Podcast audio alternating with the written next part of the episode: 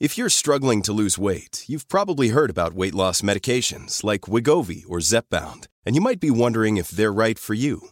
Meet PlushCare, a leading telehealth provider with doctors who are there for you day and night to partner with you in your weight loss journey. If you qualify, they can safely prescribe you medication from the comfort of your own home. To get started, visit plushcare.com slash weight loss. That's plushcare.com slash weight loss. plushcare.com slash weight loss.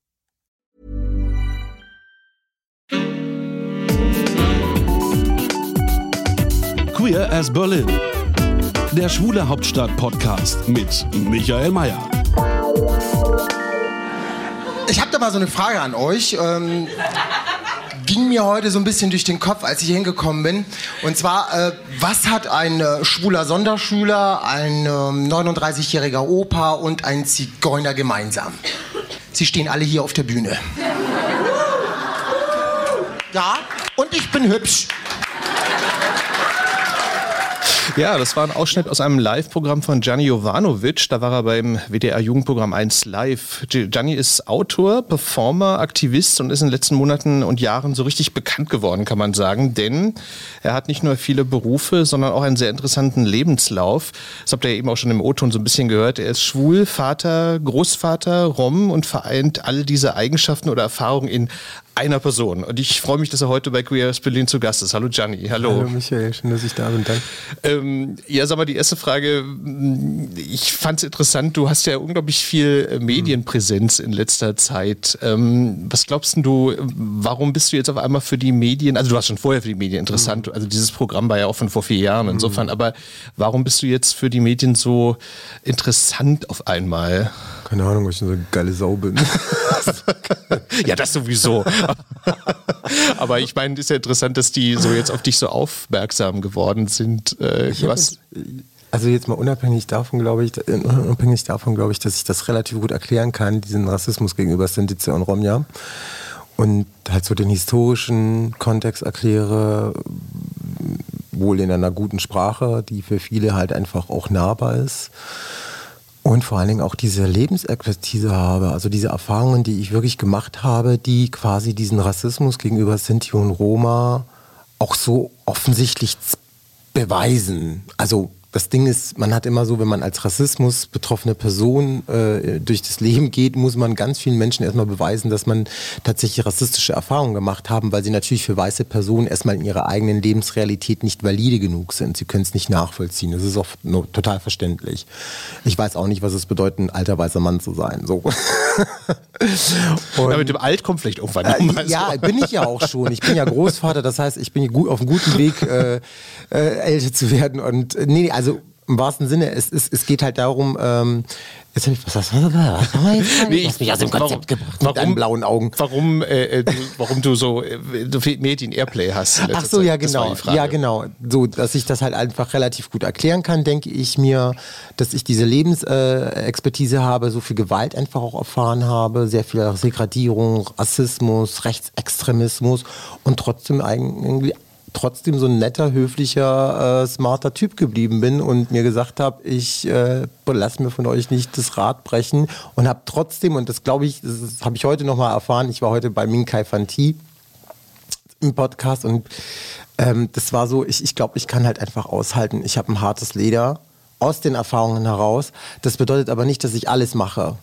Also ich gehe auch nicht zu jeder Medien äh, Space und Das wollte ich auch nicht unterstellen. Ich meine nur, dass du, dass du viel jetzt in letzter Zeit Äh, so, so, so. also so das sind wahrscheinlich die Gründe, keine Ahnung. Ich muss dich jetzt so ein kleines bisschen äh, langweilen, insofern, weil du das natürlich schon relativ häufig erzählt hast, aber man kann ja jetzt auch nicht automatisch davon ausgehen, dass alle Hörer und Hörerinnen dich Ja, ja, kennen. klar. Deswegen müssen wir ein bisschen über dein Leben Ja. sprechen. Ähm, du bist ja geboren in äh, Rüsselsheim, glaube ich, ne? Ja, das Rüssel- ist richtig. Genau. Und ähm, das Interessante an deiner Geschichte, und das ist ja auch äh, in jedem äh, Artikel, Interview mit Ja. dir erwähnt, dass du ähm, mit 14 schon geheiratet hast, Mhm. ähm, was ja für nur deutsche Verhältnisse, aber ich habe mich dann auch gefragt, geht das in, eigentlich in, in Deutschland, dass man mit 14 heiratet? Das weiß ich jetzt gar nicht, aber ähm, das ist ja ungewöhnlich jung. Äh, Muss man sich das eigentlich so vorstellen, dass du da, ja, man sagt ja Zwangsheirat, so zwangsverheiratet Mhm. wurdest oder wie würdest du es selber ausdrücken? Ja, also erstmal so zu, der, zu dem Argument äh, in Deutschland, äh, Kinderehen, was heißt Kinderehen würde ich jetzt nicht sagen, aber Ehen unter 18 sind möglich, wenn Eltern zustimmen. Zustimmen. Also es ist möglich und es ist in Deutschland, auch wenn man in der Geschichte schaut, auch nicht unüblich, dass das auch gewesen ist. Und ich gucke mir gerade The Crown auf Netflix an und die heiraten alle irgendwie in der Familie und so. Stimmt. Und Aber sie waren noch nicht 14, muss man dazu sagen. Ja, das stimmt, das stimmt, genau, das stimmt. Äh, Diana war, als sie geheiratet hat, 20 und als sie Charles kennengelernt hat, war sie, glaube ich, 17 oder 18. Also man sieht halt schon, dass da äh, Alter immer so subjektiv gesehen wird in bestimmten Umständen. Bei uns war es halt tatsächlich so, ähm, wenn man sich das äh, unter diesem Begriff Zwangsehe, dann denkt man immer, das ist sehr gewaltvoll und Schläge und Kerker und ganz viel Bad Pigs so, ne?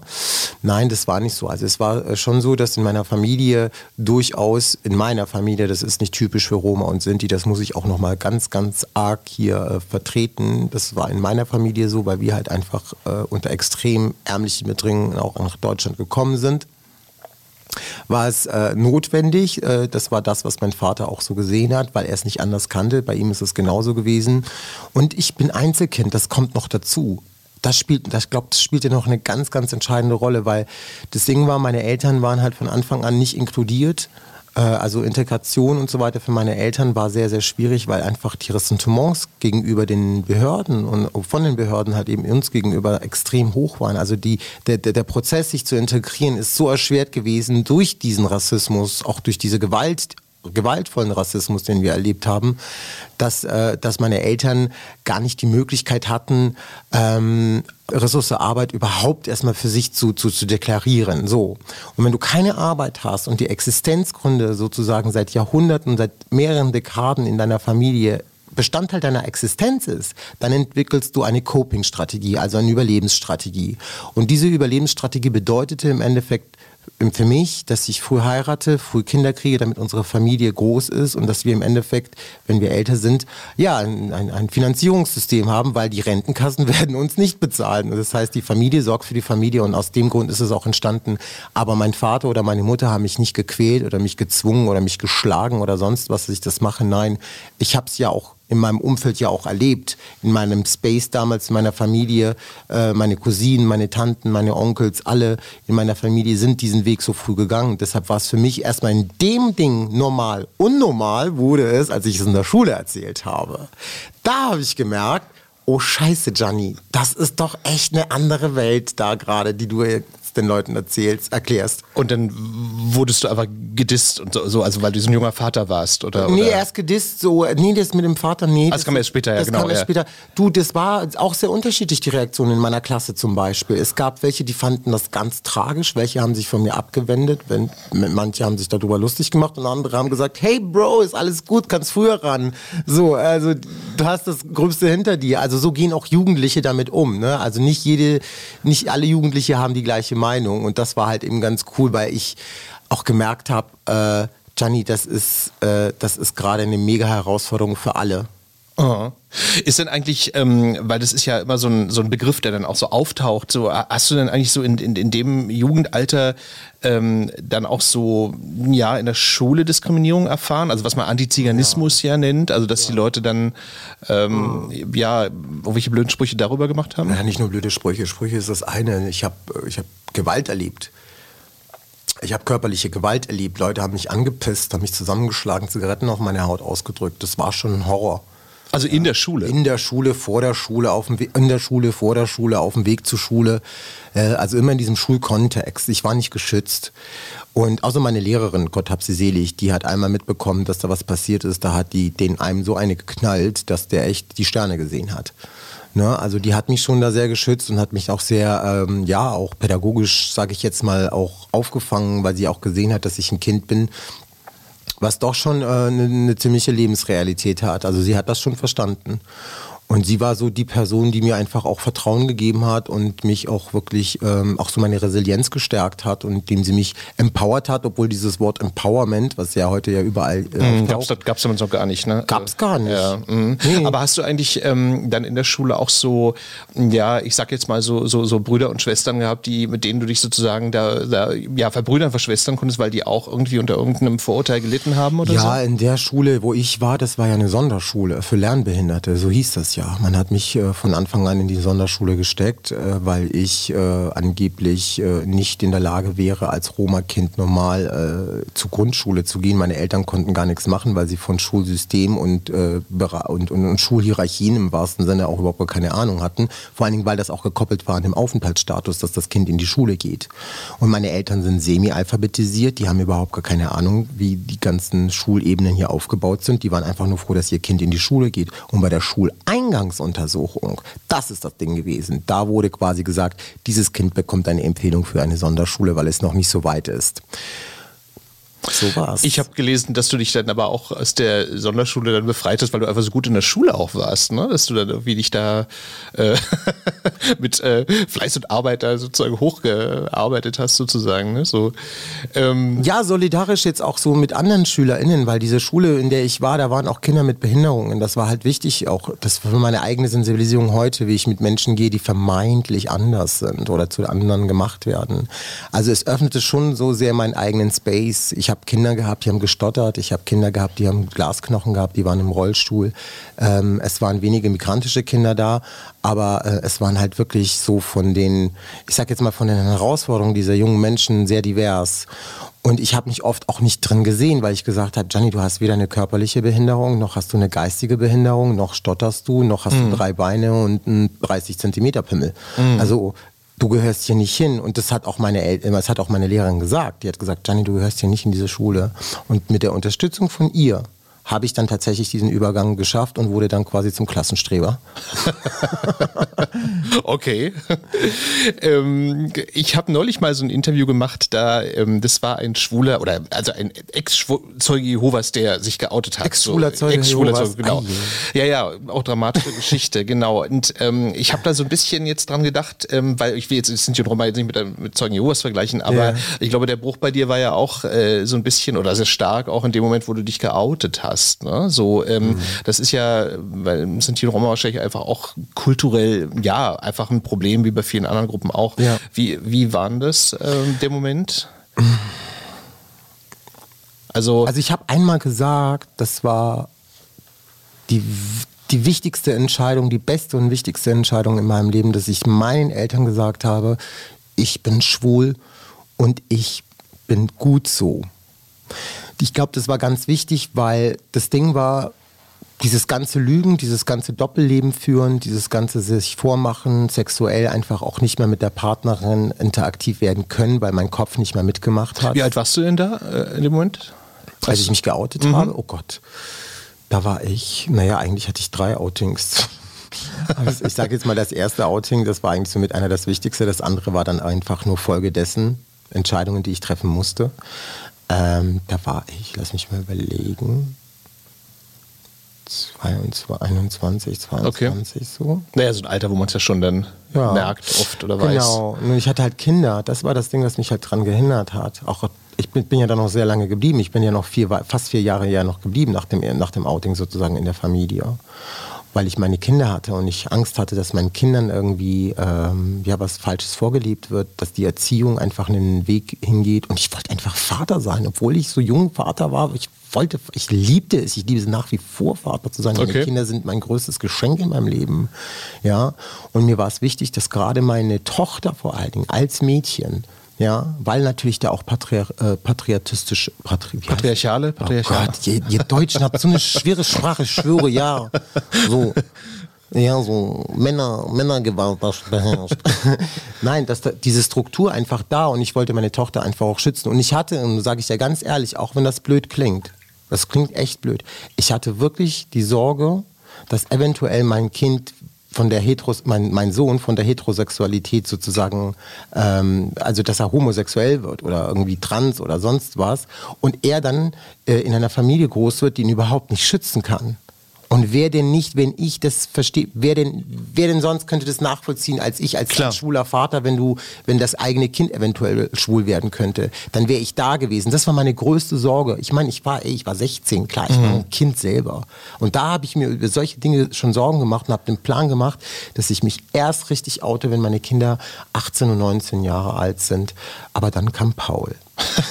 da kommen wir gleich nochmal zu, aber ich mich interessiert trotzdem nochmal an der Stelle, ähm, was hat denn deine Frau gesagt eigentlich? Weil für die muss das ja auch äh, ein Schock gewesen sein. Was? So war es tatsächlich. Du musst dir doch mal vorstellen, in diesen Umständen, in denen du bist als Frau in dieser Community, beziehungsweise in dieser Familie, die wirklich durch diese Hierarchiesysteme auch durchgeht, ähm, da baust du dir dein eigenes Rollenbild, musst du dir sein, das, ist, das wird dir auch anerlernt so wie in allen Gesellschaften. Klar, wie klar. du als Frau zu sein haben musst, weil die ganzen Assoziationen, Attribute, die uns zugeschrieben werden, gerade nochmal in so einer Minderheit sozusagen nochmal eine gefestigtere und eine wichtigere Form bekommen, auch eine machtvollere Position. Aber würdest du denn sagen, dass die sind hier in Roma auch so eine, also das ist so eine Macho-Gesellschaft, muss man sich das so, oder ist das jetzt übertrieben? So? Nee, das würde ich jetzt nicht so sagen. Die Frauen haben ganz schön Zunder. Also ich würde schon sagen, dass die Frauen innerhalb der Community jetzt schon ziemlich durchhauen. Also die klatschen auch mal dem Mann mhm. einer in die Nase, wenn der blöd ist. Sag ich jetzt mal. Nicht mhm. alle, aber meine Mutter hat meinem Vater schon oft mal mhm. eine in die Nase. War ja so Familienoberhauptmäßig, ne? So ein bisschen. Der, so, ne? der ja. Mann ist es so offensichtlich ja. nach außen, ist so der, der Setzer der Tradition und die Frau ist dann so die, ähm,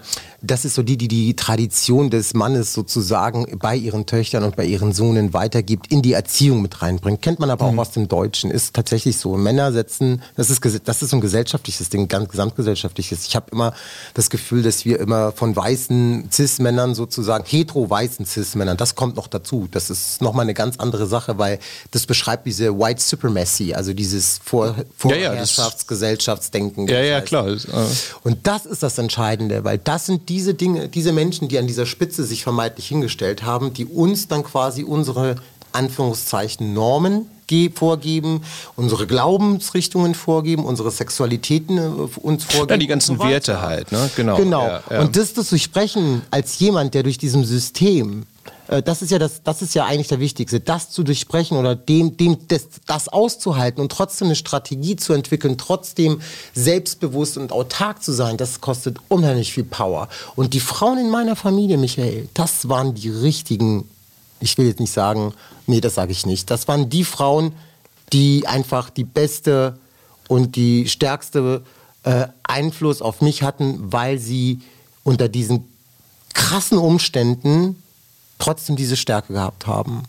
Deshalb kann ich sagen, für mich persönlich sind die Frauen die Stärkeren in unserer Community, aber die Männer, dadurch, dass halt einfach Patriarchat besteht, glauben es und ich denke einfach, das Einzige, und das gilt für alle, ist so, Männer unterscheiden sich von Frauen alleine vielleicht nur, und das auch mit Ausnahmen, durch ihre körperliche Kraft.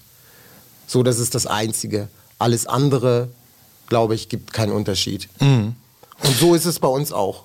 Ja, ähm, ich wollte dich noch fragen, bevor wir zu Paul kommen, ein positiveres Thema, aber ich habe mich gefragt, weil du hast ja auch unglaublich viel mitgemacht. Ich glaube, ich habe in irgendeinem Artikel gelesen, dass du, also als du vier warst, da hat man, glaube ich, euer Haus mhm. angezündet. So, ähm, ich habe mich gefragt, ist so ein bisschen intime Frage jetzt so, aber was, was, was macht denn das eigentlich mit einem Menschen, wo man dann so viel, also einfach einsteckt in so einer bestimmten Lebensphase? Also kannst du das beschreiben? Also wie ja, also wie, wie, wie geht man damit um oder beziehungsweise wie, wie, wie verändert man sich dadurch? Also ich frage das jetzt deswegen, weil mhm. ich jetzt einfach nicht so, also klar, ich habe auch ein paar Diskriminierungen erlebt, aber sicherlich überhaupt nicht zu vergleichen jetzt mit deiner Geschichte. Ähm, wie, wie verändert man sich dadurch? Das ist, also ich, ich habe ja meine Strategie und das, die ist ja nicht für alle. Es gibt Menschen, die brechen. Die brechen, bringen sich um, sind nicht mehr da, sind depressiv, nehmen Drogen, haben, entwickeln Süchte. Nee, aber ich meine, ich frage schon dich ganz konkret. Ja, das ne, so. ist mir schon klar, aber es ist so wichtig, weil das, was ich erlebt habe, das ist für viele Sinti und Roma eben nicht unnormal in Anführungszeichen. Wir kennen das, diese Gewalt und dieses, wovon viele Leute sagen, das ist ja unglaublich, dass der überhaupt noch atmet für mhm. das, was der für eine Scheiße da gefressen hat. Ich weiß das. Mhm. Aber ich bin nicht der Einzige, der das. Es gibt, es ist zum Teil kollektiv in bestimmten Gruppen, die das erleben, was ich erlebe und noch viel, viel schlimmere Sachen. Ich glaube, was mir geholfen hat, das zu überleben, war so so vom ersten Moment, wo ich geboren worden bin, ich bin das älteste Enkelkind meiner Großeltern, die haben mich von, von, von, von, von, vom ersten Atemzug bis zu meinem fünften, sechsten, ja, bis zu meinem siebten Lebensjahr, hat mich meine gesamte Familie auf ein Silbertablett getragen.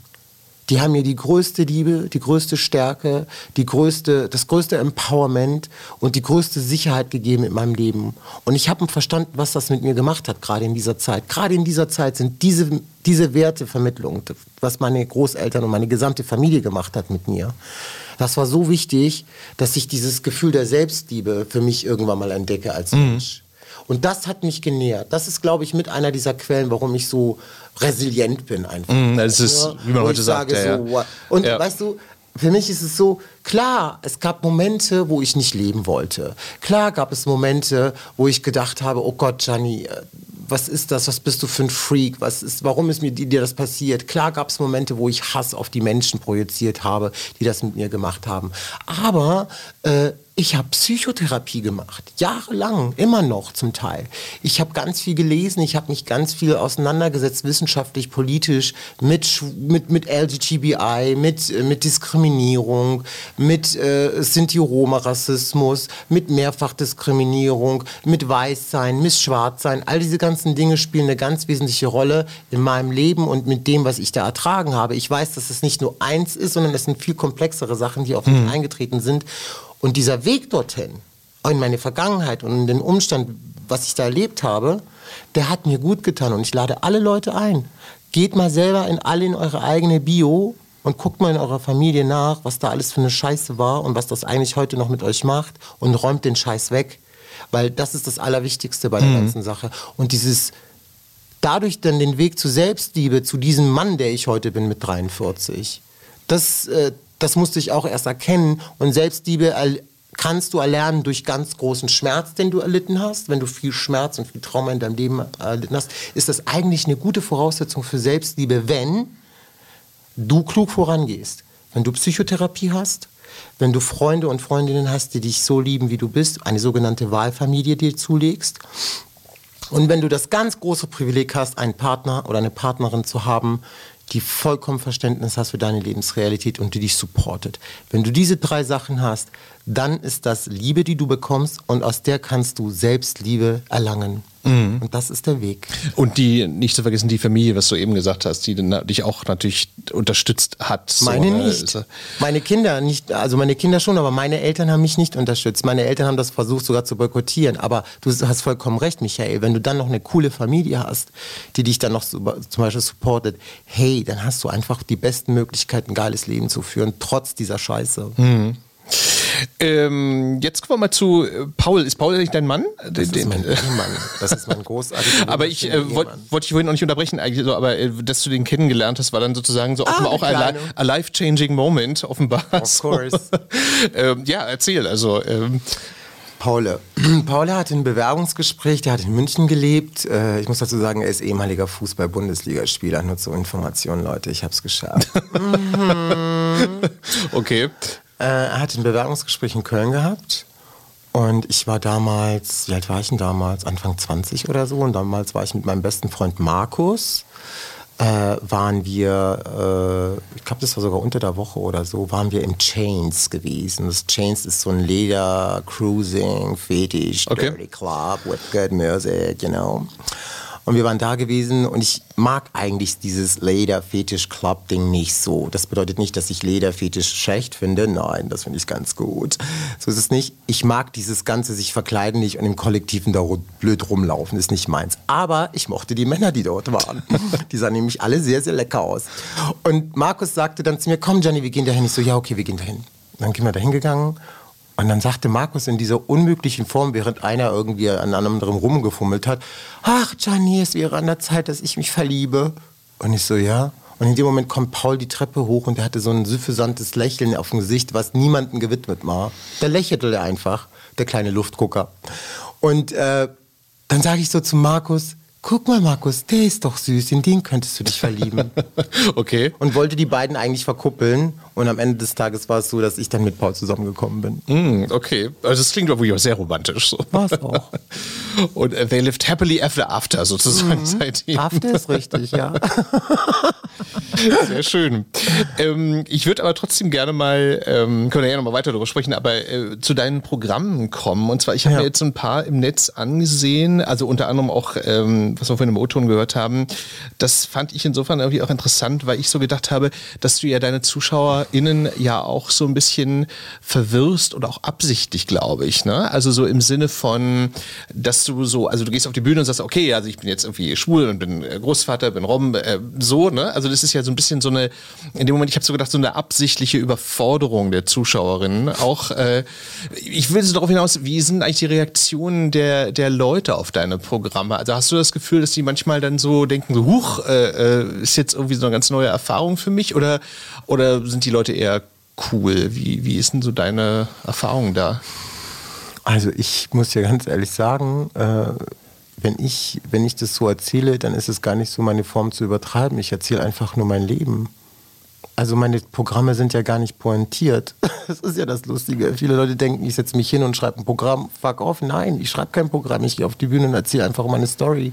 Na gut, aber du erzählst ja schon in witziger Weise. Ja, ne? natürlich habe ich mir Gedanken gemacht, an welcher Stelle irgendetwas passt. Aber selbst, ich benutze das, meistens benutze ich das gar nicht. Ich habe das im Hinterkopf und wenn ich es benutze, brauche ich es. Ja, ich rufe es dann ab. Aber im Endeffekt gehe ich rein und ich weiß, was ich sage auf der Bühne, weil ich einfach aus meinem komischen Leben erzähle. Du hast es parat. Ja. Genau. Und das Ding ist halt, äh, klar gibt es Menschen, die sagen, ja, was erzählt denn der Typ da für eine Quatsch? Wenn du jetzt, äh, ich habe in Reda Wiedenbrück gespielt. und in Wanne Eickel. Okay. okay. Also bei, bei Tönnies. Ne? So ungefähr, genau. Und, und, und, wenn du da natürlich, äh, sage ich jetzt mal, diese Geschichte erzählst, äh, da gab es auch Leute, die überhaupt nicht gelacht haben, weil die gedacht haben, Hä, ist ja voll die traurige Geschichte. Was erzählt denn der? Das ist doch nicht lustig, eigentlich das okay. zum Heulen. Ja. Und der lacht sich aber selber kaputt. Warum macht der das? Will der uns verarschen? Weil die das natürlich in ihrem, ich sag jetzt mal, in ihrem normativen Denken überhaupt nicht zuordnen können, wenn dann irgendwie, ich weiß gar nicht, wann ich angefangen habe, ich habe mit 35, 36 habe ich mit Comedy angefangen, äh, dass man dann sagt, äh, das ist gar nicht zuzuordnen. Erstens sieht er nicht aus wie 36, ja, das ist das eine. Das andere ist, äh, der ist Opa, der ist Großvater Vater, der ist schwul. Okay, das mit dem Schwul ist kein Thema, das sieht man. So, aber was ist, was ist die Pointe? Ist das jetzt, ist das die Pointe und wir checken es nicht, weil wir so doof sind und das ist es. Ja, das meinte ich halt. Das genau. will ich. Genau. Natürlich, ich will denen quasi natürlich schon zeigen, ey, guck mal, wie viele Bretter ihr vom Kopf habt. Mhm. So, und mhm. gerade wenn sie an, an, den, an den Witzen lachen, die tatsächlich auch so einen gewissen Schmerz haben, ne? Äh, und wenn sie da lachen, dann fick ich sie. Dann sage ich, so, wer ist hier der Rassist? Ja, das ist ja eigentlich auch, ne? äh, äh, also ich nenne das ja immer, ähm, obwohl es nicht so ganz stimmt, was ich jetzt sage, aber ich finde, es, es, es gibt ja so dieses Schlagwort vom jüdischen Humor und jüdischer ja. Humor der ist ja, also würde ich zumindest definieren, also dass du aus den dramatischsten äh, Lebensumständen einen Witz draus extrahierst, so, ne? Ja. Und, und das finde ich schon eine tolle Fähigkeit, weil die Deutschen, glaube ich, sind ja oftmals so, hm, nee und tu ne, so, wobei es verändert sich natürlich auch. Also es war früher noch ein bisschen stärker, aber, aber diese Fähigkeit zu haben aus diesem, dieser Dramatik da so, finde ich, find ich spannend. also. Ist, du hast vollkommen recht und das ist, das ist ehrlich gesagt, ich weiß nicht, also ich habe ja auch sehr viele weiße Freunde und ich will jetzt nicht den Namen nennen, aber es gab eine Situation, da ist halt, äh, es ist wirklich tragisch, weil es eine jung, gar nicht so eine alte Person war, die ums Leben gekommen ist. Und wir haben uns da irgendwie versammelt. Ich war irgendwie mit äh, zwei anderen, vielleicht noch der einzige People of Color in dem Raum. Die anderen waren alle weiß, alle coole Leute. Ja, und erst hatten, es gab wirklich so ein kollektives Heulen miteinander. Und dann irgendwann mal hat einer irgendwie einen blöden Witz gerissen. Und ich schwör's dir, wir haben, haben sich 20 Leute nicht mehr, nicht mehr zugekriegt vor Lachen. Okay. Verstehst du? Also das, dieses, dieses Jam, also die Trauer und Freude oder Schabernack oder wie auch immer. Ich glaube, das hängt alles sehr stark mhm. mit uns und verbunden. Und wir haben gelernt, das irgendwie so einzuordnen, gerade hier in Deutschland so. Wir haben so zu trauern, wir haben so zu lachen und wir haben dies und wir haben dies. Das ist halt Es ist, glaube ich, auch ein bisschen unsere Geschichte auch der Deutschen. Ne? So, aber, ja. aber ich finde, äh, äh, das ist ja auch, es gibt ja so ein schönes Wort. Ich finde ja auch immer so eine, so eine Film oder Bücher oder Serien am tollsten, also mhm. Dramedy, ne? Also Drama, Drama und Comedy. Und Comedy Ja. Das sind eigentlich, finde ich, immer die allerschönsten Geschichten, ja. ne? so, weil es immer so eine Mischung ist. Ähm, ich würde dich aber gerne noch mal fragen, und zwar, ich habe so darüber nachgedacht, also wir sind ja jetzt in so einer Zeit, wo ganz viel darüber diskutiert wird, über Homophobie und Sexismus und Rassismus und Antisemitismus. Ähm, hast du eigentlich den Eindruck, dass so dieses Thema, also Antiziganismus, ähm, dass das so ein bisschen im Vergleich hinten runterfällt? Wobei du bist natürlich jetzt wie ein Vertreter dessen, ja. dass du es ja auch in die Medien bringst, haben wir am Anfang besprochen, aber, aber dass das ein bisschen runterfällt? Ja, oder? voll. Ganz ehrlich, also es, es gibt ja diese Debatte wegen dieser Soße, weil es halt einfach auch so, äh, die, die, viele Menschen wissen ja auch gar nicht überhaupt, was das ist und die denken, dass diese Fremdbezeichnung äh, die Bezeichnung für diese Personengruppen sind, weil sie auch sagen, ja, ich habe einen Freund oder einen Bekannten, der sie nennt, nennt sich so und so. Und dann denke ich mir, nee, das ist nicht ein Freund von dir, das ist vielleicht irgendjemand, den du kennst, aber ich glaube mhm. nicht, dass ein guter Freund äh, dir erlauben würde, dir dich so zu benennen. Ne? Und wenn, dann ist der Typ doof und dann ist es mir auch wurscht, weil der ist nicht repräsentativ für meine Stimme. Klar. Und klar. ich bin auch nicht repräsentativ für zwölf Millionen Menschen in diesem, auf diesem Kontinent. Das muss man auch dazu sagen. Ich vertrete ja nur meine Stimme und es gibt Leute, die vertreten andere Stimmen. Aber ich kann behaupten, dass der größte Teil der Sinti und Roma in Europa nicht mit diesem Wort betitelt werden wollen. Und das müssen wir sehen. Denn das Recht der Selbst- oder beziehungsweise äh, auch das Recht, die Fremdbezeichnung abzulehnen, obliegt jedem. Das ist ganz wichtig, weil die Selbstbezeichnung hat ja auch was damit zu tun, wie sehe ich mich als körperliches, physisches, seelisches Souverän. Das ist mein Souverän, das ist meine Autonomie über meinen eigenen Körper. Da lasse ich niemanden rein der die Deutungshoheit über mich übernimmt. Das ist es, dieses Deutungshoheit übernehmen. Das ist ein großes Problem in unserer Gesellschaft. Und äh, deshalb ist es mir persönlich wichtig, dass man mich mit diesem Wort nicht betitelt. Mir ist es wichtig, darüber aufzuklären, weil ich weiß, dass viele Menschen das gar nicht wollen und auch nicht darüber wissen. Ich glaube, wenn die meisten, und das sehe ich an den Zuschriften von den Menschen, die mir schreiben, die sagen, wir sind dir so dankbar, dass du das so erklärst, weil so haben wir es verstanden und so können wir es annehmen. Mhm. Verstehst du? Und Klar. das ist ja, wenn wir es nicht in den Schulen, in den Curriculen, in den Lehrplänen nicht lernen und in der Gesamtgesellschaft überhaupt gar keinen Raum dafür geben, gerade jetzt, jetzt ist es so ein bisschen da, aber wenn wir das quasi wegnehmen, dann wird es niemals sichtbar werden in unserer Gesellschaft. Und dann können wir auch nicht ehrlich darüber reden, was da alles ist. Und ich glaube, das wollen auch sehr viele Menschen. Ich sehe das, ich spüre das. Ich bin 100% davon überzeugt, dass viele Menschen aus der Mehrheitsgesellschaft, weiße Menschen, auch wirklich sagen, hey, wir wollen wissen, was da los ist. Wir haben hier Kinder in dem Land. Klar. Wir mhm. wollen wissen, was hier los ist. Wir haben hier Freunde, wir haben hier Partner, wir wollen gute Menschen sein. Wir wollen keine fucking Rassisten sein, nur weil unsere Urgroßeltern das waren, wollen wir das nicht hier sein. Das ist auch, das ist auch das Vermächtnis, was wir auch heute noch irgendwie so, wie wir, wie wir damit umgehen. Und, und, und, das, und das ist, glaube ich, wichtig, dass man da auch nochmal einen Blick drauf wirkt, zu sagen, ey, wir sind auch hier und wir können auch über Rassismus reden, auch innerhalb unserer Kreise als weiße Mehrheitsgesellschaft. Nur bitte, wenn ihr das macht, nicht so wie in der letzten Instanz. Klar. Naja, ich finde vor allem ja, ist zwar so ein blödes Wort, aber ich benutze es jetzt mal. Ich finde ja vor allem, wenn man sich mal überlegt, dass es ja immer mehr Leute gibt, die einfach einen Migrationshintergrund mhm. haben, ähm, ist es ja idiotisch, äh, das zu ignorieren. Also einfach, das hat jetzt übrigens internationale Familiengeschichte, äh, Familie, ich kann es selbst nicht, internationale Familiengeschichte. Ah, das kann ich nur gar nicht. Das, ja, sagt, das ist jetzt neu, Migration ist jetzt Okay, internationale Familiengeschichte. Aber es klingt ja eigentlich ganz schön. Okay, internationale Familie, naja, obwohl so schön klingt es eigentlich auch nicht, aber international, naja gut, okay. Wir müssen uns dran gewöhnen. Ja. Äh, ich würde dich ja gerne noch was anderes fragen. Und zwar, ich habe auch gedacht, also in dem Zusammenhang, dass ja, glaube ich, auch immer so ein Problem ist, äh, wenn es zu wenig ähm, Vorbilder oder, oder mm. so, so Role Models really, gibt. Yeah. Und ähm, dann äh, habe ich gedacht, okay, es gibt Marianne Rosenberg, die mm. aber sich aber eigentlich immer nie so, also die hat das schon in mehreren Interviews mm. auch mal mm. gesagt oder so, aber mein Gefühl bei ihr war immer so, dass sie das nicht so rausstellt. Ne? So, das ist irgendwie mm. einfach nicht so ihr Thema. Ähm, also Peter Maffay ist ja Rumänien-Deutscher, aber der ist ja kein, kein, kein Sinti oder Rom. Also der ist, kommt glaube ich aus Rumänien, aber ich glaube so, so. Das ähm, weiß man bei Beta Maffei Gar nicht so, auch gar genau. Nicht, weil man aber die nicht, weil man die nicht phänotypisch zuordnen kann als Rom. Also ein, was ein Rom oder eine Sintiza ist nur das, was wir im Klischee kennen. Aber äh, ein Rom, der jetzt zum Beispiel äh, Marianne, eine, eine Sintiza, die Marianne Rosenberg heißt, äh, oder ein Rom, der Drafi Deutsche heißt, oder äh, weiß ich nicht, äh, hier ähm, Charlie Chaplin und so, das sind alles Leute aus unserer Community, das kann man sich gar nicht so erstmal vorstellen. Ich weiß, was du meinst. Naja, ich meine, so bedingt ja auch so ein bisschen, dass die sich also darüber auch darüber auch sprechen wollen. Ne? Und wenn du das jetzt nicht selber thematisierst, ist es natürlich auch so ein bisschen, dann wissen es ja viele Leute auch gar nicht. Die ne? Angst haben.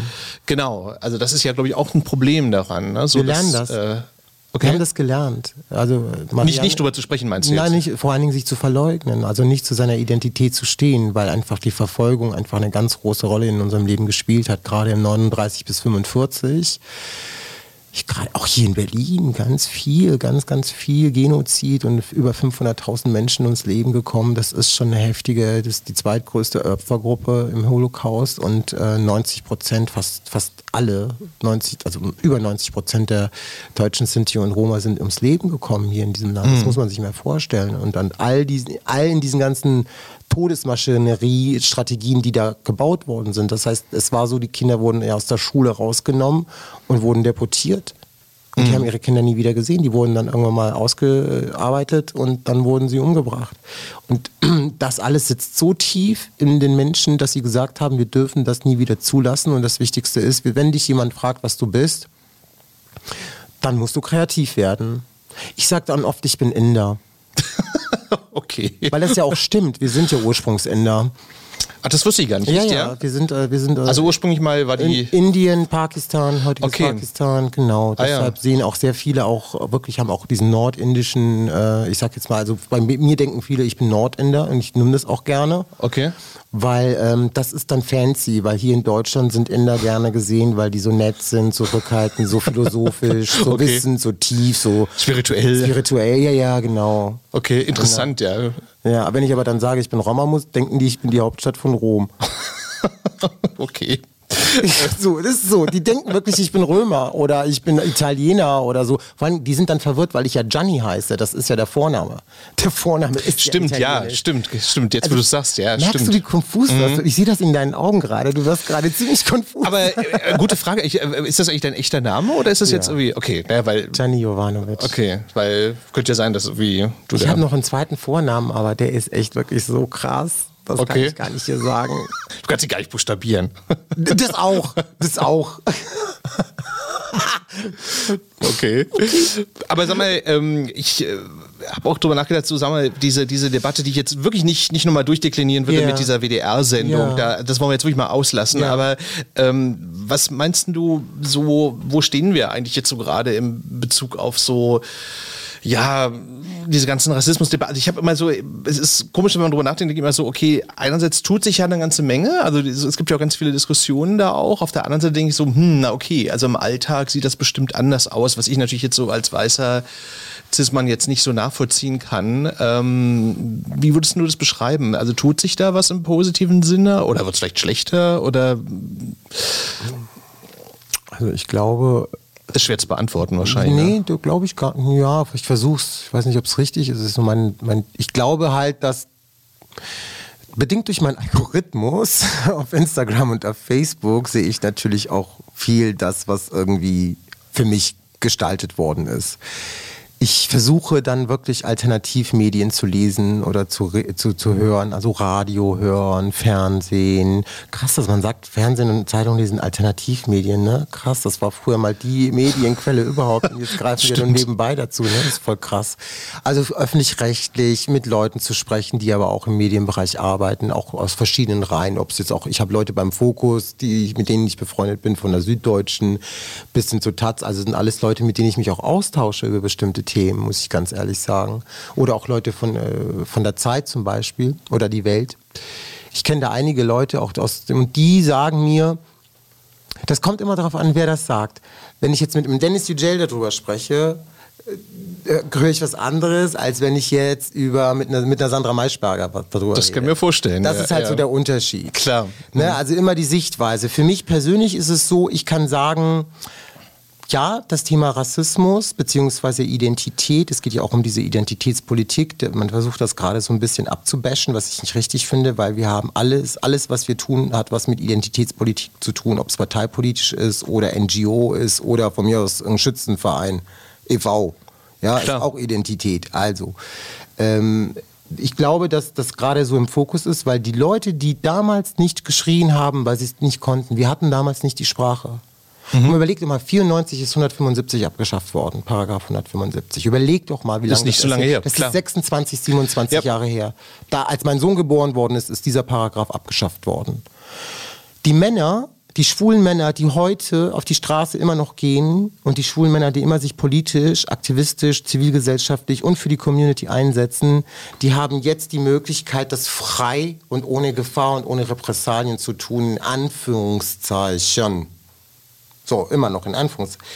Vor 26 Jahren, ey, als ich in den 90er Jahren ins Blue Angel in Frankfurt am Main reingegangen ist, da musste ich klingeln. Da ist erstmal so ein kleines Löchlein. Ja, das ist noch nicht so lange her. Der Typ ja. hat mich abgecheckt und hat gefragt, weißt du, in welchem Laden du gerade reingehst? Ich so, ja, auf jeden Fall, Schatz. Okay, du bist richtig, komm rein.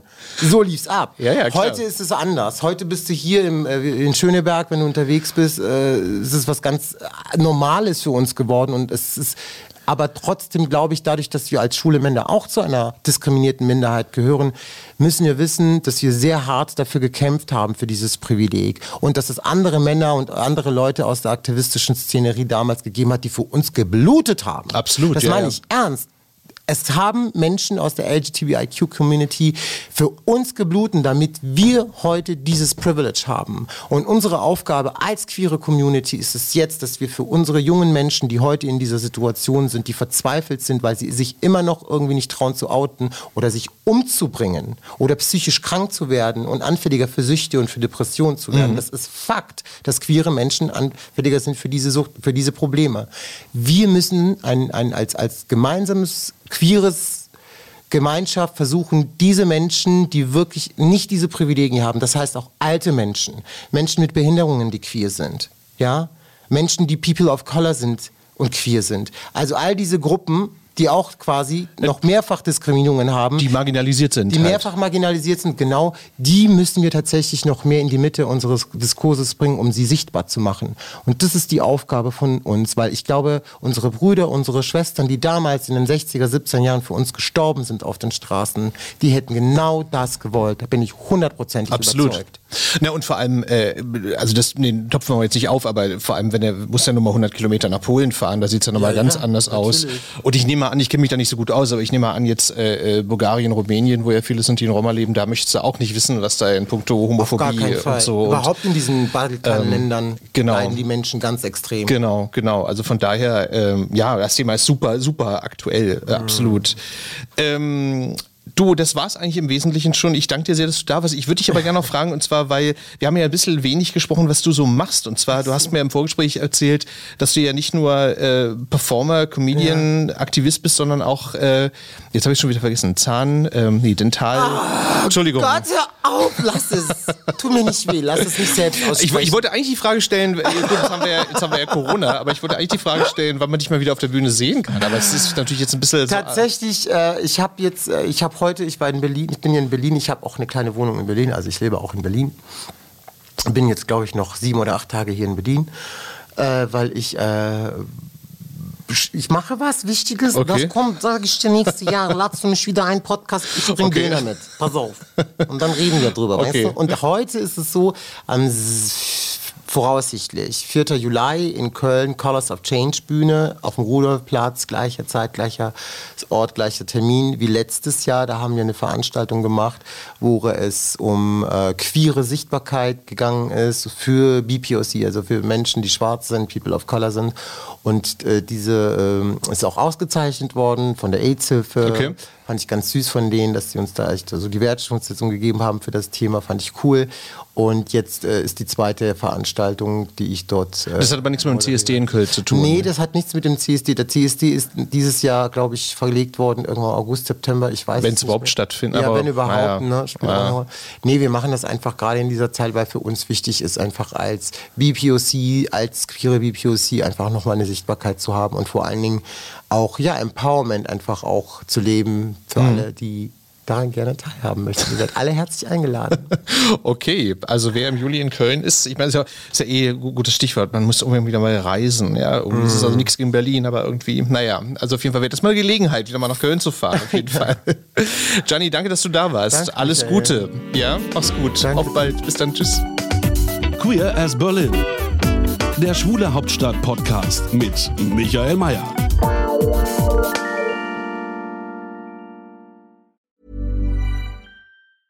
Planning for your next trip? Elevate your travel style with Quince. Quince has all the jet setting essentials you'll want for your next getaway, like European linen, premium luggage options, buttery soft Italian leather bags, and so much more. And it's all priced at 50 to 80% less than similar brands. Plus, Quince only works with factories that use safe and ethical manufacturing practices. Pack your bags with high-quality essentials you'll be wearing for vacations to come with Quince. Go to quince.com slash trip for free shipping and 365-day returns. A lot can happen in three years, like a chatbot may be your new best friend. But what won't change? Needing health insurance. United Healthcare Tri-Term Medical Plans, underwritten by Golden Rule Insurance Company, offer flexible, budget-friendly coverage that lasts nearly three years in some states. Learn more at uh1.com.